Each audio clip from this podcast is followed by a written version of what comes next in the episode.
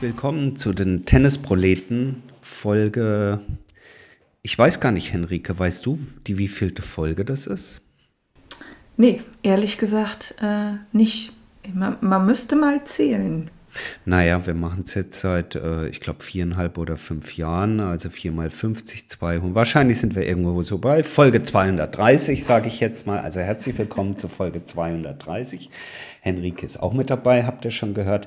Daniel ist unterwegs auf den Challenger-Plätzen dieser Welt äh, und lässt sich entschuldigen. Insofern äh, nicht müssen, sondern dürfen und wollen wir beide kurz bisschen reden, was es Neues gibt äh, in Vorbereitung auf die US Open Henrike. Kanada läuft sowohl in Montreal, wie das immer so schön heißt, Montreal, äh, als auch in Toronto. Damen und Herren, volle Kanne am Start. Und ähm, freust du dich jetzt so auf diese Hartplatzturniere in den USA oder ist dir im Moment egal? Hast du so viel anderes zu tun? Nö, ich freue mich schon. Ähm, ich war ja in Hamburg und ähm, danach dann äh, eine Woche weg und da habe ich tatsächlich auch mal komplett ähm, vom Tennis losgelassen. Ähm, deswegen bin ich auch, was so die Matches gerade angeht und was so passiert, nicht so richtig informiert. Ich habe zwar so gehört, wer wie was gewonnen hat, aber das war es auch. Nö, aber jetzt kann es auch wieder losgehen. Ne? Wenn man so eine Woche auf so einem Turnier rumlatscht, dann ist es auch schön, mal Abstand zu gewinnen. Mhm. Ähm, aber jetzt äh, gerne wieder Hartplatz. Hast du persönlich schon mal auf Hartplatz gespielt? Ja, ja. ja? Ähm, bei uns in Köln gab es, das ist jetzt auch schon wieder Äonen her, ähm, eine Anlage, die tatsächlich Indoor-Hartplätze hatte. Greenset war das. Mhm. Mhm. Es ist lustig. Also ich persönlich spiele ja gerne etwas schneller und flacher. Also ich mag auch Teppich gern. also ich spiele auch gern auf Sand, aber ich sag mal so, zu meinem Spielstil passt tatsächlich Teppich ganz gut, ähm, weil ich auch ganz gerne vorne mal ins Netz gehe. Und da ist Hartplatz natürlich so ein Mittelding. Du hast natürlich je nach Mischung, ist der schneller oder, oder ähm, halt weniger schnell, etwas langsamer, bounce der Ball etwas höher. Ja. Aber es macht schon Spaß, es ist halt mega angenehm. Ne? Du gehst am Ende und lässt den Platz einfach so wie er ist. Kein Abziehen, nix, keine dreckigen Socken. ja, ja. Ja. Wäre das nicht, äh, naja gut, okay, aber wenn er nass wird, äh, wird er natürlich auch rutschig, klar. Ja. Ähm, aber ich denke manchmal immer, ob so im Rahmen des äh, Klimawandels und der immer ja dann doch recht in den letzten Jahren gefühlt immer wärmeren Winter, es liegt weniger Schnee, ob das nicht eigentlich auch eine Lösung wäre, hier für Tennisclubs ganzjährig draußen anzubieten, indem man Hardcourts unterhält und sich stattdessen die Hallen spart. So eine Halle muss ja auch beheizt werden und alles. Müsste man mal durchrechnen. Also tatsächlich bei uns in Köln ist es so, das hängt natürlich extrem vom Wetter ab, dass wir aber je nach Witterung auch im Winter draußen auf Sand spielen. Mhm. Also bei mir um die Ecke, da wo ich meistens spiele, Herrlich. ist es tatsächlich so, dass wir das draußen machen. Klar. Kommen die Linien nicht hoch? Nee, das, das ist ja ein Problem von viel Wasser und dann gefrieren. Ja. Das ist das größte Problem für Sandplätze. Weil wenn die das Wasser aufnehmen und das gefriert dann und gefrorenes Wasser, Eis dehnt sich ja aus, ist ja voluminöser als flüssiges Wasser. Und das lockert dann den Boden auf und wenn das Wasser dann wieder wegschmilzt, dann sackt die ganze Geschichte in sich zusammen. Und wenn du dann oben drauf stehst und da rumlatscht, dann verdichtest du den Boden wieder, machst da aber so eine Wellpappe draus. Weil du den natürlich nicht, wenn du da mit so einer Rolle drüber gehst, kannst du das ja schön gerade planieren und verfestigen. Und wenn du da natürlich nur drüber rennst, dann hast du halt hinten an den Grundlinien immer so Kuhlen und vorne am Netz so ein Berg so ungefähr. Ja. Das ist das größte Problem. Aber wenn die Witterung halbwegs beständig bleibt und es einfach trocken und kälter ist, kannst du das auch machen. Es ist natürlich nicht so geil, bei sieben Grad draußen ähm, äh, oder kälter ist dann, die Finger sind schon kalt. Also. Och, es gibt doch bestimmt so, so, so Handschuhe, so atmungsaktive, die sich wie eine zweite Haut auf die Hand legen oder so. Aber davon, also ich bin begeistert immer wieder, was du alles weißt. Ich habe dich, äh, kurz bevor Ja, ich habe einfach gefragt, gutes Gedächtnis. Das klingt immer so toll, aber es ist meistens, wenn mir jemand was erzählt und ich finde das halbwegs interessant. Und du hast noch nicht mal äh, vielleicht Krass. den Aufreger der Woche gesehen, aber wir haben kurz drüber gesprochen. Ähm, Anfang der Woche trug es sich zu. Kannst du dich erinnern? Meinst du jetzt den ins Netzlaufer? Ja. Also vielleicht ganz kurz nochmal an diejenigen äh, draußen, die das nicht mitbekommen haben, aber das war vielleicht die Kuriosität, Aufreger für den einen oder anderen und Aha-Situation der Woche äh, nicht fernab des Platzes, sondern es hat auf dem Platz stattgefunden. Aber es war schon äh, bemerkenswert, weil es auch eine grandiose Brücke äh, zwischen Profitennis und Amateurtennis schlägt, äh, zwischen Diskussionen und, und Verhaltensweisen auf dem Platz. Also ganz kurz, beim Spiel zwischen dem Kanadier Milos Raonic, der ja erfreulicherweise zurück ist auf der Tour nach langer, langer Verletzungspause ähm, und auch recht erfolgreich spielt, und Francis Tiafoe aus den USA, kam es zu folgender kurioser Szene und das alles muss man vielleicht, um die Emotionalität auch noch zu begreifen, äh, durchaus ähm, zu einem markanten Spielstand. Es war nämlich Satzball für Tiafoe. Raonic spielt einen Stopp der ähm, also aus Tiafos Sicht vorne rechts am Netz äh, kurz kommt. Tiafo sprintet vor, er läuft diesen Stopp, spielt ihn rüber, der Ball dobst einmal auf und bevor er das zweite Mal auf dem Boden im Feld von Raonic, ja, und bevor er das zweite Mal aufdobst, läuft Tiafo ins Netz hinein, hängt sich sogar leicht drüber über das Netz. Erster Ruf des Schiedsrichters natürlich Punkt Raonic. Der Ball dobst das zweite Mal auf und kurz danach korrigiert sich Fergus Murphy. Sehr, sehr, sehr erfahrener Schiedsrichter. Hat meines Erachtens dieses Jahr auch das Wimbledon-Finale ähm, geschießt. Ähm, korrigiert sich sofort und äh, sagt Punkt und damit Satzgewinn, erster Satz Francis Tiafoe. Und die Menge, nicht nur die Zuschauer, sondern Raonic und Tiafoe natürlich vollkommen konsterniert und gleichzeitig ähm, hoch emotionalisiert. Was ist denn hier los? Und äh, wer das noch nicht gesehen hat, es lohnt sich wirklich, das findet ihr bestimmt auf Social Media. Guckt euch diese 90 Sekunden Diskussion, die danach folgten, mal an. Wirklich ein grandioses Beispiel von äh, Stärke in Regelkunde und äh, auch wie ich damit als Schiedsrichter umgehe. Also erstmal zur Regelkunde, Enrique, was ist passiert? Wieso war es Punkt für Tiafo und nicht für Raonic? Ähm, die meisten Matches, die wir spielen, äh, werden ja auf Doppelplätzen gespielt, also auf Tennisplätzen, die sowohl fürs Einzel gut sind als auch fürs Doppel. Das haben wir, dass wir an den Seiten immer diese Bahnschrankenlinien haben. Ne, das kennen wir ja alle. Im Einzel zählt die innere Linie, im Doppel die äußere Linie. Das Netz, das dort aufgespannt wird, wird aber fürs Doppel aufgespannt. Also ne, das Netz, was da steht, ist breit genug, damit es fürs Doppel reicht. Im Einzel werden dann aber, damit das Netz quasi im Einzel an der richtigen Stelle genauso hoch ist wie im Doppel, werden diese Einzelstützen eingezogen. Das sieht man, das sind immer diese Stängelchen. Ne, man hat den Netzpfosten, dann ist, kommt ein Stück Netz und dann ist da so eine Stange drin. Das nennt man Einzelstützen. Und diese Einzelstützen sind quasi für die Einzelspiele die richtigen Netzpfosten. Das heißt, alles, was quasi hinter der Einzelstütze bis zum Netzpfosten liegt, gilt für ein Einzel nicht als Teil des Netzes, sondern als sogenannte ständige Einrichtung, wie ein Stuhl oder der Schiedsrichterstuhl. Und es ist tatsächlich so, dass man nur, wenn man das Netz, das offizielle Netz berührt, den Punkt verliert. Wenn man ein, eine ständige Einrichtung berührt, dann nicht. Wir haben das öfter schon mal gesehen, dass wenn ein Spieler hinten in die Balustrade rennt sich dann da abstützt oder so und dann wieder zurückrennt und weiterspielt, dann ist das okay. Und mhm. das war in dem Falle so, dass TFO eben nicht in den Teil des Netzes reingerannt ist, sondern in den Teil, der für dieses Spiel als ständige Einrichtung gilt. Und damit ist die Regel, also ist die Ausgangslage anders. Fantastisch, fantastisch.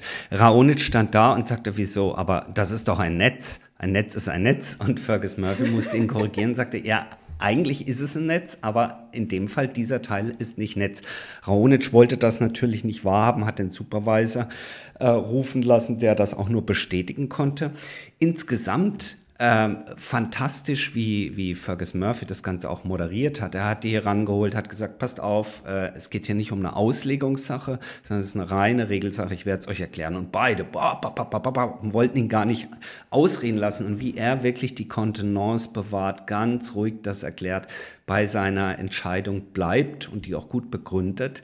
Äh, das war, das war wirklich, wirklich grandios. Ähm, war, wie ich das im Netz verfolgt habe, für viele, für viele auch ein wirkliches Aha-Erlebnis, so nach dem Motto, oh, das wusste ich gar nicht.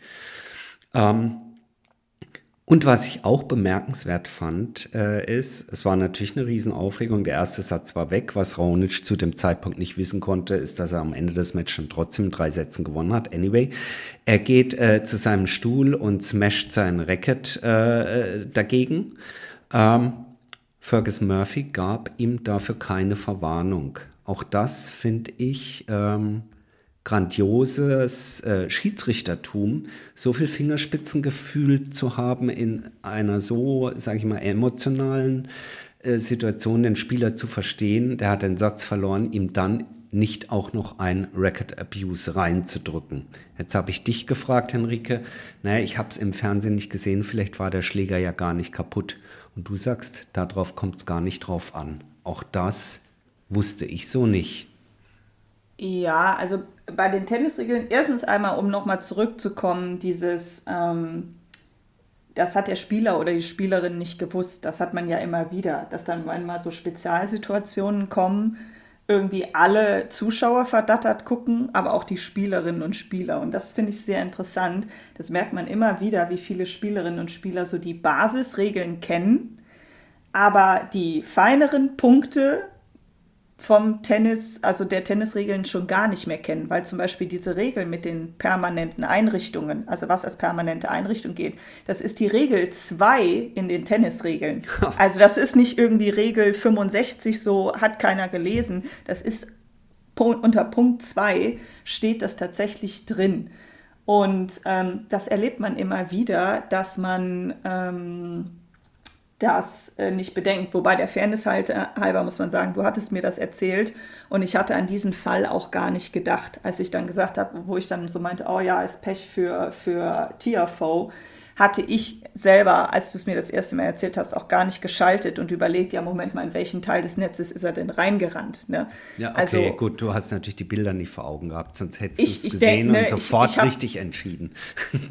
ho hoffe ich mal. Ja. Also meine, meine Ausbildung ist auch länger her. Aber das ist, das heißt ist ja aber auch noch ganz kurz Frage äh, dazu. Wenn ich also einen Ball spiele, der aus welchem Winkel heraus auch immer zum Netzroller wird und der Netzroller wird von diesem Teil des Netzes, also von, ich nenne es jetzt von dem Doppelnetz, verursacht, dann muss der Schiedsrichter abpfeifen sozusagen. Dann treffe ich ja ein Outside-Fixture. Das ist wie wenn ich ans Hallendach spiele oder in die Zuschauerränge. Ja, ja, genau. Der Ball ist dann direkt aus und dann kommt es darauf an, ist der Ball jetzt vom, äh, ne, also wenn der Ball zum Beispiel in den richtigen Chord fällt, dort einmal aufkommt und dann zum Beispiel, weiß ich nicht, diese, dieses, diesen Teil ja. des Netzes trifft, dann ist der Punkt für denjenigen, der den Ball geschlagen hat. Also sagen ja, ja, wir mal, aber ne? pass auf, du treibst aber mich crossweit raus, ich spiele den genau. Ball zurück und treffe den Netzpfosten. Das den ist dann offiziellen Netzpfosten, äh, nein, nicht den offiziellen, den, den, den, richtigen Netzpfosten und zwar nicht den Single Post, sondern den dann eigentlichen Netzpfosten und er ja. prallt von dort ins Feld. Dann ist das, das nicht ist das Netz, von dem er reinprallt, nee. sondern nein. das ist äh, wie wenn ich in die Tribüne schlag. Wenn mir das im Richtig. Doppel passiert, gehört dann der Netzpfosten zum Netz, oder? Dann wird es äh, weitergehen. Genau, dann, dann bist du noch drin. Krass.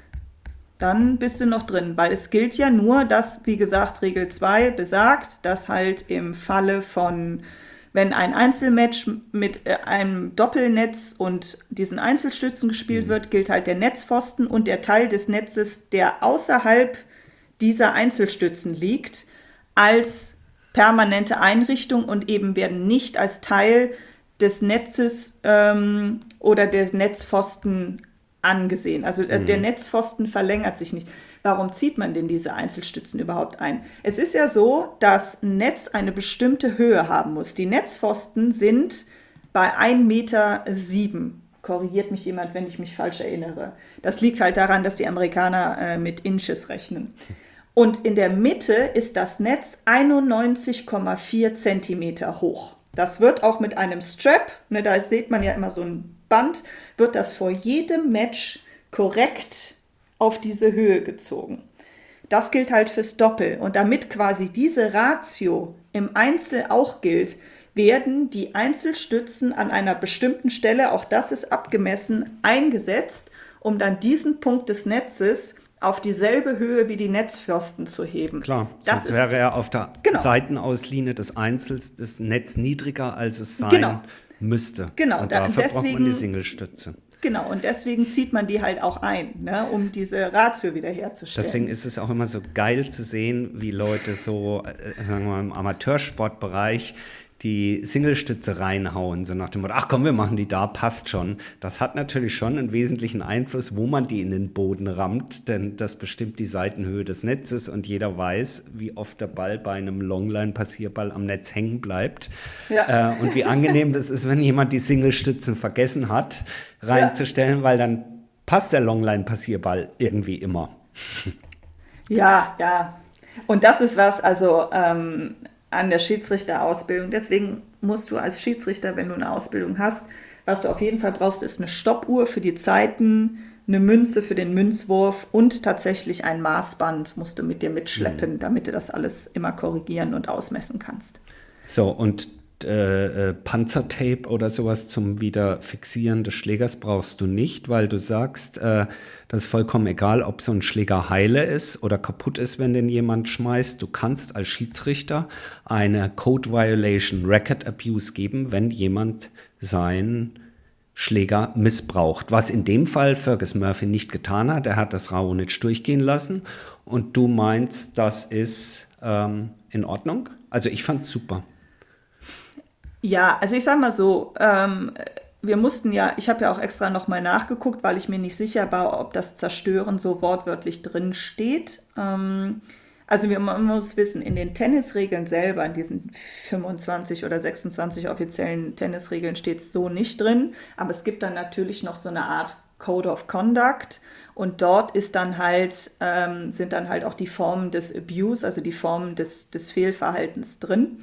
Und dort steht drin, dass ein Spieler oder eine Spielerin halt den nicht aus Wut oder ich sag mal mit Gewalt den Schläger schmeißen, treten oder irgendwo gegen schmeißen soll, also auf etwas draufhauen soll. Ähm, und das, es reicht tatsächlich, ähm, also wenn du den Schläger äh, zerstörst oder also oder ja, da steht im Englischen damaging, also irgendwie beschädigst. Äh, beschädigst in irgendeiner Form, dann geht das so auch. Aber wenn du, es reicht auch schon, wenn du das Netz, den, den Chord, also den Boden, den Stuhlschiedsrichterstuhl oder irgendeine andere, irgendein anderes, was da auf dem Chord sich so befindet, mit dem Schläger malträtierst. Auch, ja. Genau, äh, da, wirklich, äh, das ist ja alles schon strafbar unter dieser Racket Abuse Regel. Ja, Aber er trümmerte ihn gegen seine ähm, Sitzbank. Das ist halt dann gilt als Fixture, also als Permanent Fixture. Und das ist halt technisch strafwürdig. Mhm. Aber so ein Stuhlschiedsrichter ist ja nicht dazu da, um einfach nur Punkte zu zählen, sondern du sollst das Match ja auch so ein bisschen orchestrieren und leiten. Ne? Natürlich nicht im Sinne jetzt irgendwie beeinflussen, sondern du sollst halt dafür sorgen, dass es der Situation angemessen glatt durchläuft. Und dann kannst du natürlich, wenn so eine Sondersituation passiert, wie sie wirklich selten ist und irgendwie keiner weiß es und so, kannst du natürlich äh, von deinem Recht Gebrauch machen, es nicht zu bestrafen wir haben das ja auch schon mal öfter gesehen, das weiß ich nicht. Es gab irgendwie so einen Ballwechsel mit 50 Netzüberkreuzungen, dass du danach dann nicht auf die 25 Sekunden Pause pochst, sondern sagst, wenn die mal 30 brauchen, ist auch okay. Das sind so Dinge, die liegen natürlich im Ermessen des Schiedsrichters. Und ich glaube, in der Situation ist es schon okay, ähm, wenn man den Spieler, ich sag mal, bei so einer Sondersituation dann die, die Boot lässt. Aber es wird sicherlich Leute geben, die das auch anders sehen und sagen, nein, das muss bestraft ja. werden. Wobei das nicht. fand ich das Faszinierende auch wieder in Hamburg. Ähm, also nicht an Hamburg, sondern in Hamburg eben live vor Ort zu sein. Ähm, man kann es nur jedem immer mal empfehlen. Es ist einfach eine andere Erfahrung, im Stadion zu sein, ein Match live zu sehen und damit eben auch solche Schiedsrichterentscheidungen und gewisse Dramatiken im Spiel, im Match besser verfolgen zu können als das am Fernsehbildschirm der Fall ist. Du bist mit deinen Augen dein eigener Regisseur und mit deinen Ohren und kriegst solche Dinge einfach auch viel besser mit. Und deswegen gehen mir manchmal auch die Diskussionen, die so auf Social Media aufgemacht werden, von wegen, boah, jetzt ist da die Time aber schon wieder überschritten worden und wieso denn das und das und das.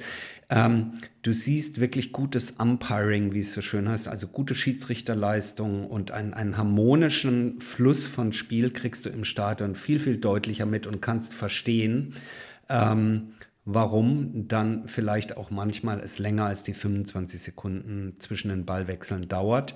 Ähm, wichtig, glaube ich, ist, dass man als Schiedsrichter da eine gewisse Konsistenz äh, beibehält und die erkennbar ja. ist, dass so ein Spiel, so ein Match so eine, so eine Linie hat. Du sollst ja als Schiedsrichter dieses Spiel begleiten und, und ruhig über die Bühne bringen und trotzdem hast du einen gewissen Stil. Und wenn du da nicht erratisch reagierst, sondern irgendwo konsistent und damit auch für die Spieler nachvollziehbar.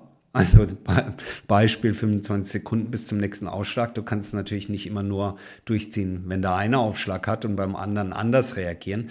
Dann mhm. finde ich, äh, ist das ein tolles Erlebnis und ist auch ein tolles Erlebnis als Zuschauer, das wahrnehmen zu können. Und das kriegst du meines Erachtens wirklich sage ich jetzt so absolut, aber das kriegst du irgendwie nur im Stadion selber live vor Ort mit. Das kriegst du durch Kameras und äh, auf dem Fernsehbildschirm so nicht eingefangen. Ja, und man muss auch mal bedenken, als Stuhlschiedsrichter, Richterin hast du auch unglaublich viel, was du beachten musst. Selbst wenn du da ein elektronisches Line-Calling hast. Also, ne, die meisten sagen, ja, dann bist du ja nur noch da zum Zählen. Äh, nein, erstens mal musst du als Schiedsrichter das Match auch weiter verfolgen, weil es kann ja auch sein, dass diese Elektronik mal ausfällt und dann musst du als Schiedsrichter nämlich eine Entscheidung treffen, was mit diesem Ball passiert ist. Also du kannst dich da jetzt nicht hinsetzen und sagen, ach, ich schlafe jetzt mal eine Runde, ich lasse die Maschine entscheiden, du hast halt unglaublich viel zu beachten. Ich meine, auf Profi-Level arbeitest du mit Profis, da ist viel auch automatisiert. Ne? Je höher du kommst, desto leichter wird's. Aber wenn du bei uns äh, in Deutschland jetzt in den unteren Ligen mal anfängst, du musst wirklich alles selber machen. Du musst die Bälle mitnehmen, du musst die Bälle vorbereiten. Es gibt eine Menge an Bällen, die bereitgestellt werden, die müssen zu einem bestimmten Turnover, müssen die ähm, getauscht werden. Der ist zwar länger als äh, in, in Profimatches, in Profimatches werden die Bälle zum Einschlagen benutzt, dann nach sieben Spielen gewechselt und dann nach allen weiteren neun Spielen. Das musst du quasi mitzählen. Und du hast meistens nicht eine App vor dir, die das für dich macht, sondern du hast Scorecards. Das heißt, mhm. du schreibst das per Hand auf. Du musst, wenn du hinkommst, das Netz ausmessen. Dann musst du ähm, die Seitenwahl und den Münzwurf und das alles vornehmen. Dann musst du die Spieler kontrollieren, dass die deren Equipment sich an die Werberegeln hält. Da gibt es Regeln, wie groß und wie viel Werbung da drauf sein darf. Dann musst du die Bälle bereitstellen. Du musst Ersatzbälle dabei haben, die verschiedene Bespielungsgrade repräsentieren. Das heißt, wenn du so eine Balldose aufmachst, musst du auch kontrollieren, dass die Bälle in Ordnung sind. Du musst die Zeiten achten. Du musst mitzählen. Du musst die Punkte gucken. Du musst schauen, dass du siehst, ähm, was macht der Aufschläger und was macht zum Beispiel der Rückschläger. Mhm. Weil der Aufschläger muss ja auf den Rückschläger warten. Ne? Das heißt, das ist unglaublich viel, worauf du achten musst. Und natürlich, je höher du kommst, desto mehr Unterstützung kriegst du. Aber zu glauben, dass du da sitzt und einfach nur ein paar Punkte zählst, ist halt auch das andere Extrem. Ähm, Total. Des, also es ist nicht so leicht, wie es aussieht. Ja.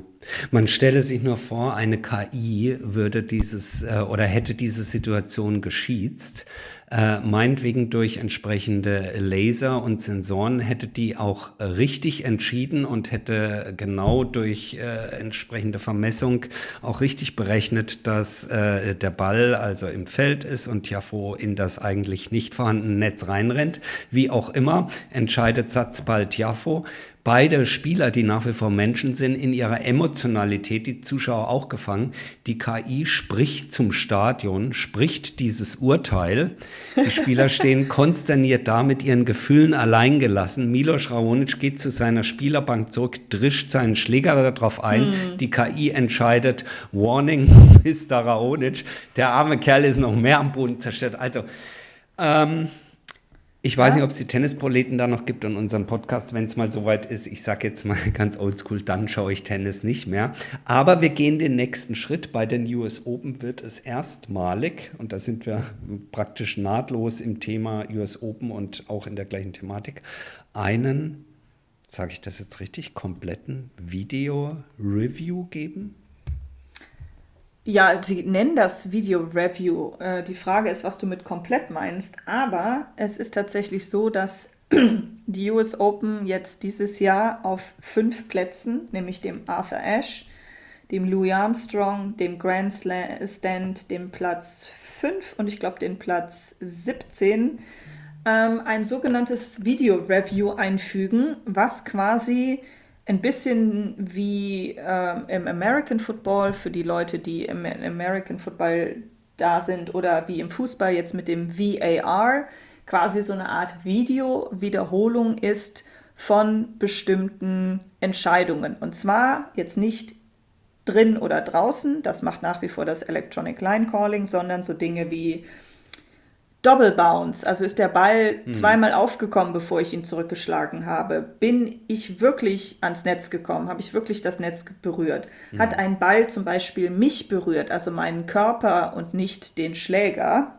Oje. Und da übrigens den Schläger, der Ball muss nicht das, ähm, nicht die Seiten berühren, um den Schläger berührt zu haben, by the way. Also, ne, wir haben ja oft so diese, diese ähm, Rahmenbälle. Mhm. Das gilt halt auch für andere Teile des, des ja, ähm, ja. Schlägers. Ne? Also so Dinge. Ähm, und die können jetzt in einer Testphase, ähnlich wie dem früheren Challenge-System oder dem ähm, Challenge-System, was auch jetzt besteht, ähm, auf nochmal angeguckt werden auf diesen fünf Plätzen nochmal angeguckt werden. Und, auch gechallenged werden im Sinne von, genau. lass uns das nochmal angucken ja, und dann, oh, richtig. es war doch nicht zweimal aufgedopst? Ja, das genau. Und es okay. gilt wieder die dreimal pro Satzregel. Ähm, du hast Aha. drei Möglichkeiten pro Satz Einspruch zu erheben. Liegst du richtig, behältst ja. du deine Einspruchmöglichkeit. Liegst du falsch, wird sie dir abgezogen. Für einen Tiebreak gibt es dann ein, eine drauf. Ach, krass. Ähm, und das wird jetzt halt getestet und wenn das klappt, dann soll das 2024 Hui. zumindest bei den US Open dann voll eingeführt werden. Flächendeckend. Ich könnte jetzt bösartig sagen, so viel Aufwand für, boah, wie viele 100 Matches werden beim Grand Slam gespielt? Keine Ahnung, allein ja schon an den ersten beiden Tagen. Damen, Herren hm. sind schon 128, keine Ahnung. Wenn ich jetzt gut in Mathe wäre, würde ich dir sagen, von den äh, 256 Matches, die gespielt werden, ähm, multipliziert äh, mit jeweils 100 Punkten, keine ja. Ahnung. Ah, von den 50.000, wie oft kommt das vor? Double Bounce und äh, naja. Also ich, ich weiß es nicht. Ähm, oh, der alte Mann beschwert sich wieder. Sorry. ja, ich meine, ich finde das, ich, wenn sie das abdecken können über das normale Kamerasystem, why not? Ich ja. meine, es ist ja an sich ich kann das verstehen. Ne? Ob das jetzt wirklich das, das Feuer dann da aus der Situation rausnimmt, weiß ich nicht. Weil das ist ja so, so ein bisschen das Argument, was es dann hieß, ja, dann sind diese Entscheidungen klar und man muss sich nicht drüber streiten. Ja, aber dann wird doch am Ende, wird dann der, der eine oder der andere dann sagen, ja, warum hast du als Stuhlschiedsrichter das aber nicht erkannt? Oder mhm. das war doch klar wie Kloßbrühe oder sowas, weißt du? Ja. Ich glaube, wenn sich jemand aufregen will, wird der oder die einen Grund finden. Ach klar. Und das zu machen. Aber mein Gott, ähm, ich denke, das ist einfach, das wird jetzt immer weitergehen und ähm, das wird halt weiter ja, so sehr, ich sage jetzt mal, automatisiert, wie es geht. Und was natürlich auch ein Punkt ist, den man sehen kann, man kann diese Videoentscheidungen, zumindest steht es so in dem ähm, Artikel von AP drin, die das, die das gepostet hatten oder darüber berichtet hatten, wird es halt auch möglich sein, so Situationen wie die, die Situation, die zur Disqualifizierung von Novak Djokovic geführt hatten, hm, hm. die kannst du dann natürlich auch reviewen. Uiuiui, ja. Hm. Ich weiß natürlich nicht, ob das dann zur einfacheren Klärung beiträgt, weil da steht auch drin, dass dann zum Beispiel auch so Sachen wie eine äh, Behinderungsregel ausgelegt werden kann. Ne? Manchmal ist Was das ist ja denn so, eine Behinderungsregel? Meine Güte, ähm, heute ist ein richtiger Regelpodcast. Was ist eine Behinderungsregel?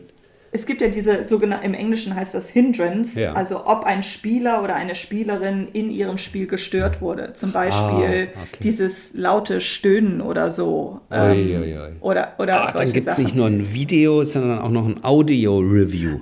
Es stand in dem Artikel cool. drin, dass auch diese Entscheidungen damit geklärt werden können. In welcher Form das funktionieren soll, I don't know, weil es wird so sein, dass dann am Ende zwei Personen quasi wie bei dem äh, Electronic Line Calling auch, dem Schiedsrichter und auf die, diese Videoboards an den Plätzen dann das Zitat beste Video der Situation schicken mhm, werden, damit super. es da abspielt. Was dann das beste Video ist und ob man da was sieht. Who knows? Ach, das erinnert mich immer an diese ganzen äh, ähm, Posts auf Instagram und Weisheiten, wenn jemand sagt, erlaube mir die beste Version meiner selbst zu werden. also insofern gucken wir mal, ob das die beste Version äh, wird, ein Tennismatch zu verfolgen. Ähm, Ach, wir lassen uns mal überraschen. Ja. Tennismatches äh, ganz neu oder doch auch ganz alt äh, oder wie bisher zu verfolgen, war das andere große Thema dieser Woche. Hm. Ein, ähm, vielleicht tue ich Ihnen Unrecht, wenn ich jetzt sage, ein neuer Sportsender, weil manche werden sagen, gucke ich schon lange, sportdeutschland.tv kein hm. klassischer Fernsehsender in dem Sinne, sondern ja, ein Broadcaster, wie auch immer, hat sich doch tatsächlich die Übertragungsrechte für die US Open in Deutschland ähm, gesichert. Und zwar nicht mhm. nur für dieses Jahr, sondern wenn ich richtig informiert bin, ich glaube für die nächsten fünf Jahre. Sport Deutschland TV hat diese Woche eine Pressekonferenz gegeben, auf dem sie ihr Kommentatorenteam, Moderatoren und Kommentatorenteam für die US Open vorgestellt haben. Und mhm. surprise, surprise, man hat das Gefühl, dass äh, weite Teile der Eurosport äh, Tennis Crew einfach gesagt haben, Mist, August hatte ich doch eigentlich schon fest geplant, US Open, jetzt hat das Eurosport mhm. nicht mehr, da gehen wir doch mal rüber zu Sport Deutschland TV. Also, ähm, der ganze, das ganze Ding könnt ihr in Deutschland sehen über sportdeutschland.tv. Ihr merkt schon, das ist also ein Stream, Streaming-Anbieter. Der große Vorteil ist, ähm, wie auch schon übrigens beim von mir stets ähm, wertgeschätzten Eurosport-Player, ihr könnt alle Matches, äh, alle Chords sehen, indem ihr die Chords individuell anwählen könnt. Ähm, mhm. Natürlich kann man das nicht nur auf dem Tablet oder PC, sondern eben auch auf jedem internetfähigen ähm, äh, Fernseher, internetfähig, geiles altes Wort, ähm, Fernseher äh, sehen können. Das Ganze gibt es natürlich nicht umsonst. Jetzt schreien schon einige und sagen, oh, für alles muss man zahlen. Nein, also es wird eine, ein kostenloses Angebot geben. Da müsst ihr allerdings mit Vorlieb nehmen, dass es sich dabei um die sogenannte Konferenz äh, handelt. Wenn ihr also ein bestimmtes Match hm. sehen wollt, werdet ihr zahlen müssen. Die Konferenz als solche wird es kostenlos geben im Stream, genauso wie ich meine, oi, oi, oi, äh, die Mixturniere, die Doppelturniere, die Rollstuhlturniere und die Quali. Ja, Quali, Junioren, Mixed, Rollstuhl, Doppel bis einschließlich Viertelfinale und Highlights, die sind umsonst. Genau, und eben diese Konferenz. Genau. Für den geneigten Tennisfan, der dann aber doch vielleicht mal ein gesamtes Match von Alexander Zverev, von Carlos Alcaraz, von Iga Schwontek oder wem auch immer sehen möchte, der kommt um ein, Achtung, nicht Abo, es ist kein Abo, sondern äh, der kommt nicht umhin, sich diesen Tourpass oder dieses, diesen Turnierpass, so heißt das, glaube ich, zu kaufen. Mhm. Wenn man das, äh, das ist jetzt übrigens hier gerade kostenlose Werbung für sportdeutschland.tv, wenn die das also hören, ihr könnt euch gerne uns gegenüber erkenntlich zeigen. Irgendwie mal einen netten Sachpreis für unser großes Tippspiel bei den Tennisproleten oder so, wäre nett. Also, diesen Tourpass, äh, Turnierpass könnt ihr bei sportdeutschland.tv erwerben. Wenn man das bis zum 27. August macht, gibt es das Ganze für, meine ich, 20 Euro. Also das gesamte Turnier. Alle Spiele, keine Tore, dafür jeder Chord ähm, für 20 Euro. So, das mhm. sind erstmal so die Rahmenbedingungen.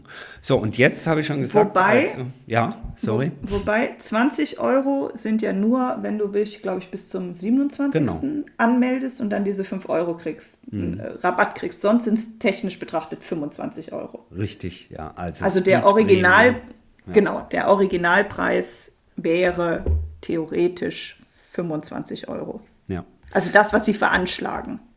Was nicht so empfehlenswert ist aus meiner Sicht, ist so ein Day Pass. Äh, also ihr nee. könnt einen Tag gucken, der kostet 10 Euro. und, ein einzelnes, ja. und ein einzelnes Match wären dann 5 Euro. Das ah. geht theoretisch auch. Kann man auch. Für den Connoisseur, ja. der sagt, ich möchte nur Radu Albert gegen Hubert Hurkacz sehen. Das ist mir die 5 Euro wert. ähm, also das ist mal so der, der Rahmen. So, und der Rahmen wird gefüllt ähm, von einem äh, doch ähm, recht großen Kommentatorinnen-Team, muss man und sollte man an dieser Stelle sagen. Wir können nicht jeden Einzelne, jede Einzelne hier aufzählen oder vielleicht doch. Ich höre schon das Papierrascheln bei dir, Henrike. Ich habe sie mir aufgeschrieben. Aber sag mal so, die, die Headliner, ja, also so Wacken für US Open-Fans. Äh, ja. Wacken trifft es vielleicht auch, Wacken ist das Durchschnittsalter auch höher. Äh, insofern die Headliner sind äh, The Boris Becker und Matthias Stach. Surprise, surprise. Ähm, ergänzt, äh, das möchte ich an dieser Stelle sagen, und das macht durchaus Sinn, da drei Namen zu nennen, also Matthias Stach, Boris Becker und Marcel Meinert. Warum ähm, äh, ergänzt? Äh, jetzt nicht, lieber Marcel, nicht Ergänzungsspieler, sondern der große Unterschied. Und ich finde schon, das finde ich jetzt als Tenniszuschauer am Fernseher äh, schon einen großen Vorteil. Die drei plus noch eine Field Reporterin, ich nenne sie jetzt mal bösartigerweise so, es trifft es vielleicht nicht ganz, die werden wieder vor Ort sein. Also entgegen dem Eurosport-Konzept, alles aus München rauszusenden, wird also ein Kernteam wieder auf der Turnieranlage vor Ort sein. Ich finde das grundsätzlich gut, Henrike, du auch? Ja, also die Field Reporterin ist Antonia Wiskickel, also damit der Name auch mal gefallen ist. Dann haben wir die vier vor Ort. Ja, ich glaube, das ist gut, wenn du jemanden vor Ort hast, weil es gibt einfach bestimmte Dinge, wie du das vorhin auch schon zum Match gesagt hast, die du einfach nur mitkriegst, wenn du da bist. Auch Stimmungen einfangen, wie, wie überhaupt das Ganze viel, der Look and Feel vor Ort ist. Ähm, das ist schwer möglich ähm, von zu Hause aus, also vom, vom Bildschirm aus. Ähm, insofern finde ich das grundsätzlich immer, immer äh, gut, wenn da wenigstens eine Form von Team da ist. Dass das natürlich für die Kommentatoren nicht unbedingt sein muss, weil das heute auch heutzutage auch so Bild, also ich sag mal so Videobild getrieben ist, auch das Kommentieren an sich schon. Ne? Weil wenn du da zum Beispiel in Hamburg, wer schon mal in Hamburg war, sieht, wo die ursprünglichen Kommentatorenboxen sind, die sind wirklich unters, unters Dach geklemmt. Ähm, das ist toll für einen Überblick, aber wenn es dann um die Details geht, brauchst du auch da schon dann ein Video, das dir das irgendwie anzeigt. Sodass ich denke, fürs normale Kommentieren ist das völlig in Ordnung, wenn du das von zu Hause aus machst. Aber für dieses ganze Drumherum und dieses Orchestrieren des, wie, wie ist es denn, ist vor Ort, glaube ich, schon besser. Ja, wobei ich würde dir an der Stelle schon nochmal, na, was heißt widersprechen? Ich finde, für das eine kommentieren ja, für das andere kommentieren nein, weil es gibt ja gute und weniger gute Kommentatorinnen, wie ich finde.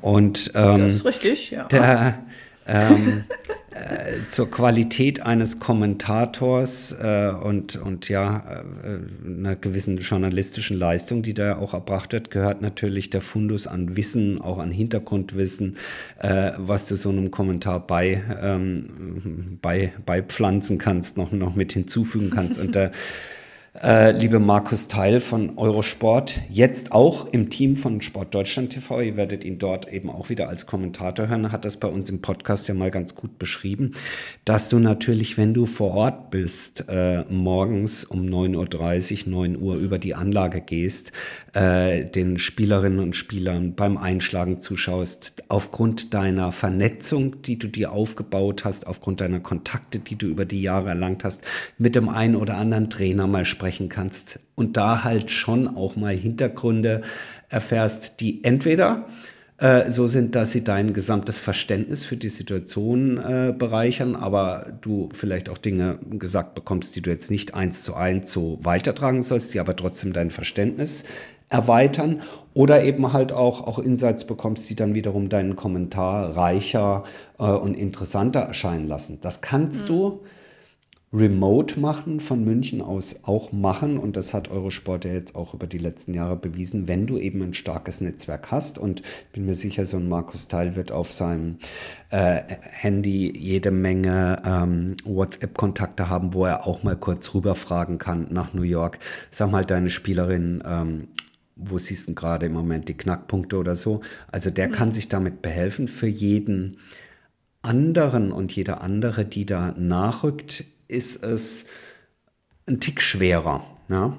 Beispielsweise im Team, von, im, im, im, Team von Sport Deutschland TV erstmalig mit dabei ist Yannick Schneider, äh, seines Zeichens eigentlich äh, Schreibender, Tennisbegleiter, Tennisjournalist, der äh, bei der Zone das äh, schon mal hat ausprobieren können in der Vergangenheit und jetzt ähm, im Rahmen äh, eben dieses erweiterten Kommentatorenteams von äh, Sport Deutschland TV auch ähm, kommentieren wird.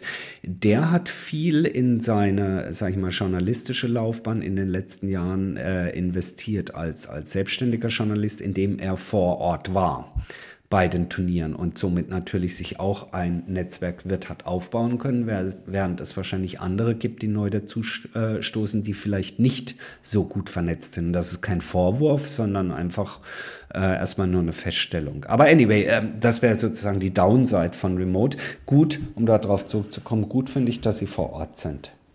Hm. Ja, also ich absolut, das, was du sagst, ist total richtig. Natürlich wäre es mega, wenn dann der Kommentator oder die Kommentatorin diese, dieses, diesen Look and Feel selber spüren könnte. Total. Das, das wäre natürlich die Idealsituation. Aber das, man muss natürlich auch immer gucken, wie ist das dann finanziell abbildbar. Wir wollen ja auch günstig Sport gucken. Ne? Auch mhm. das muss man dann ja wieder betrachten. Mhm. Die äh, müssen ja dann halt das, was sie da bezahlen, für die Rechte, das übertragen zu dürfen. Dann, die Leute werden ja sicherlich nicht nur für einen Schluck Wasser und ein Stück trockenes Brot da hinfliegen, gehe ich ja. mal von aus. Ja. Und das muss ja auch irgendwie finanziell so abgebildet werden, dass man dann irgendwie einen Mittelweg finden muss. Klar, wäre mir das auch lieber, wenn Markus Teil da noch über die Anlage schlucken kann, weil dann sein Kommentar noch besser wird.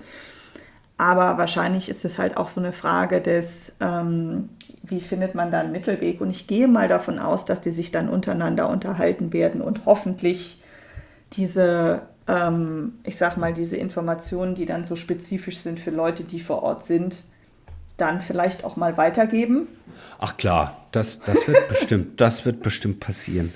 Ähm, und ähm, ja, wie gesagt, dass man für, äh, für Sport äh, und für guten Sport heutzutage, dass das nicht alles zum Nulltarif gibt. Ähm, ich glaube, das ist eine andere Diskussion, die wird jetzt heute hier den, den, den Podcast sprengen.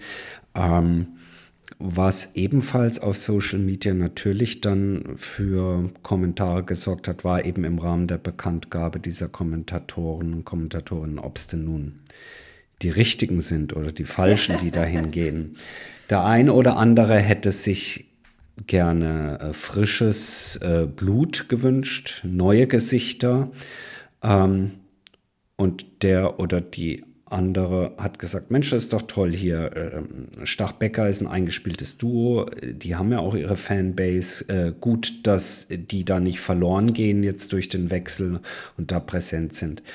Mhm. Ähm, ich finde, also ich kann beiden, sozusagen beiden Sichtweisen was ab, äh, abgewinnen, nicht im Sinne von diplomatisch dazwischenstehen, ähm, sondern ich finde, wenn man sich die Mühe macht und dieses Kommentatorenteam einmal komplett auffächert, äh, dann ist es schon so, dass der breiten Tennisöffentlichkeit eben jetzt fernab von Challenger-Turnieren, von irgendwelchen Streams von einem WTA 125er Turnier, die ich damit keinesfalls klein machen möchte, äh, jetzt im Rahmen von Sport TV durchaus ein bunter Strauß an altbekannten, aber eben auch neuen Gesichtern oder vielleicht in dem Fall besser Stimmen präsentiert wird.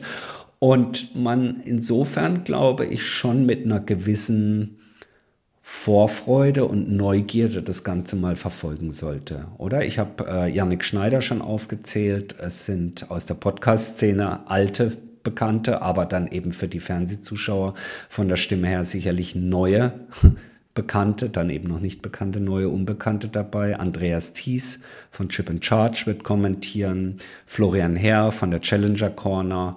Ähm, ja, was meinst du? Also ich finde den Vorwurf, dass sie nicht Neues wagen, kann man sportdeutschland.tv da jetzt nicht unbedingt unterstellen.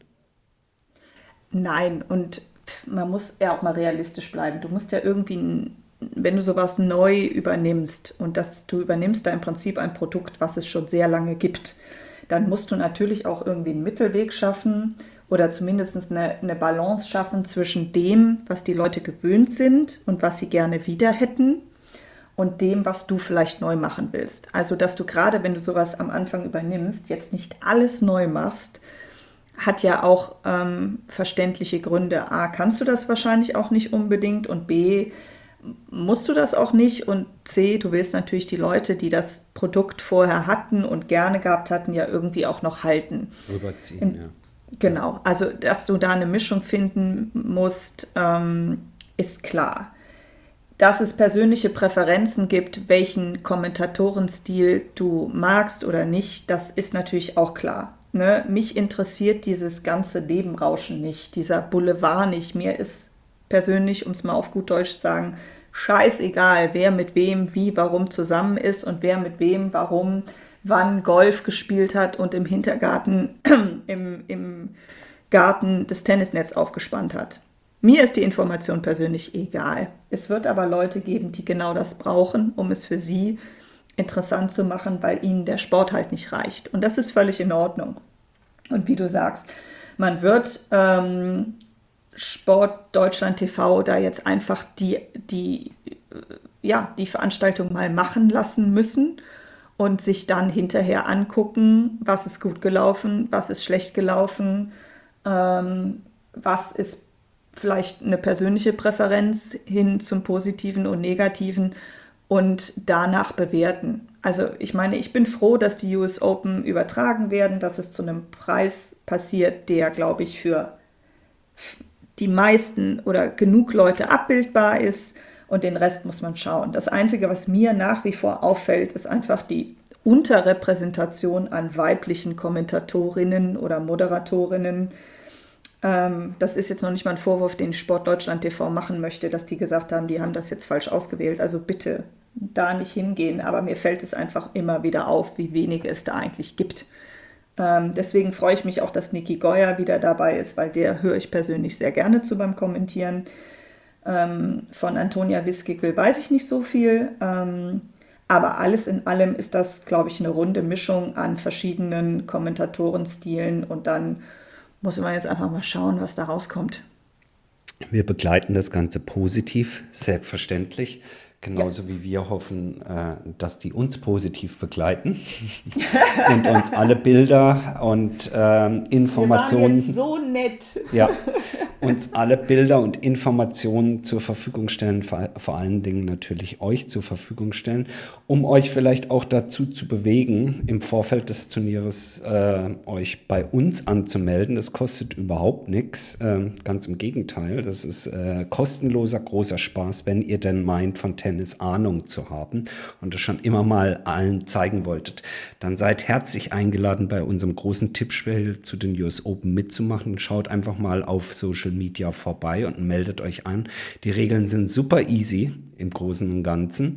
Äh, es macht jetzt schon eine, eine breite Tennisbase an, an Fans, äh, Journalisten, Tennisbegeisterten, alt und jung, männlich, weiblich, alles dabei äh, mit. Es macht einen Riesenspaß. Wir machen das jetzt seit, ach, ich weiß nicht wie viele Jahren, zu jedem Grand Slam und auch eben jetzt wieder zu den US Open. Schaut mal vorbei auf Twitter, auf Instagram, Facebook auch ein bisschen natürlich. Äh, wenn ihr Bock habt, bei äh, Uso Hot, unserem großen Tippspiel, mitzumachen, ihr könnt euch noch anmelden bis äh, Samstag vor Turnierbeginn. Ähm, das kann man an der Stelle nur sagen. Äh, seid herzlich willkommen da und ähm, würden wir uns sehr freuen, wenn noch der eine oder die andere zu uns findet an der Stelle. Ja, auf jeden Fall. Je, je größer, desto besser und lustiger. Absolut. Ähm, Enrique, ich glaube, das war's für diese Woche. Ja. Ja, machen wir erstmal zu sprechen uns kommende Woche wieder. Dann werden wir, ähm, was den eigentlichen Tennissport, heute haben wir viel über Schiedsrichter und Medien und Regeln gesprochen, äh, werden wir ein bisschen schlauer sein, wie denn so die, die Transition, äh, der Übergang auf den Hardcourt bei Damen und Herren stattgefunden hat. Wer ist in Form, wer ist nach wie vor außer Form. Och, da könnte ich schon wieder Worte und Namen wie Felix Auger aliasim mal in die Höhe werfen, äh, wieder nichts gerissen. Äh, wer fällt ja, gegebenenfalls dies, aus? Ja.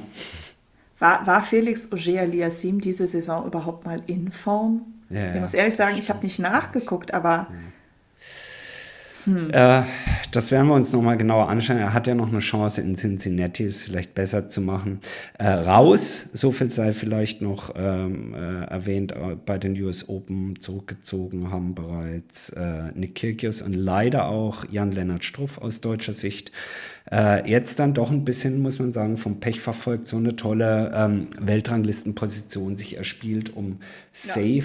und gesetzt und mit einer guten Setzposition in ein Grand Slam Turnier gehen zu können, muss er nach Wimbledon jetzt auch bei den US Open sagen, nee, die Hüfte muss erst wieder gesund werden. Insofern gute Besserung und ja, schade. Wirklich sehr, sehr schade. Ähm, aber alles weitere würde ich sagen, Henrike, zum Tennisgeschehen. Machen wir nächste Woche an dieser Stelle, oder? Ja. ja. Dann ist auch mehr passiert. Äh, dann habe ich auch ein bisschen was gesehen, versprochen. Wir holen auf, genau. Wir, wir holen nach, genau. So. Insofern eine gute Fußballhalbzeit diese Woche wieder für euch. Reines Tennisgelaber hier bei uns im Podcast, die Tennisproleten. Wenn es euch gefällt, schreibt uns gerne. Wenn es euch nicht gefällt, schreibt uns erst recht gerne unter kontakt.tennisproleten.de. Dann kann man nämlich wissen, was wir besser machen können. Das ist meist gar nicht so schlecht im Leben. Ansonsten könnt ihr uns natürlich auch folgen und kommentieren auf Twitter. Halt, das heißt ja jetzt auf X. Ja also auf Twitter. Für mich heißt äh, Twitter. Ja, Instagram, Facebook. Äh, woanders sind wir noch nicht, sage ich mal. Wir werden das sehr genau beobachten. Ihr findet uns dort unter Tennisproleten. Also insofern ganz lieben Dank für euer Feedback. Ähm, empfehlt uns gerne weiter, so ihr denn mögt. Und ansonsten hören wir uns nächste Woche wieder. Bis dahin, alles Gute, Game Set Match und tschüss. Tschüss. Wie baut man eine harmonische Beziehung zu seinem Hund auf? Puh, gar nicht so leicht. Und deshalb frage ich nach, wie es anderen Hundeeltern gelingt, beziehungsweise wie die daran arbeiten. Bei Iswas Dog reden wir dann drüber. Alle 14 Tage neu mit mir, Malte Asmus und unserer Expertin für eine harmonische Mensch-Hund-Beziehung, Melanie Lippisch.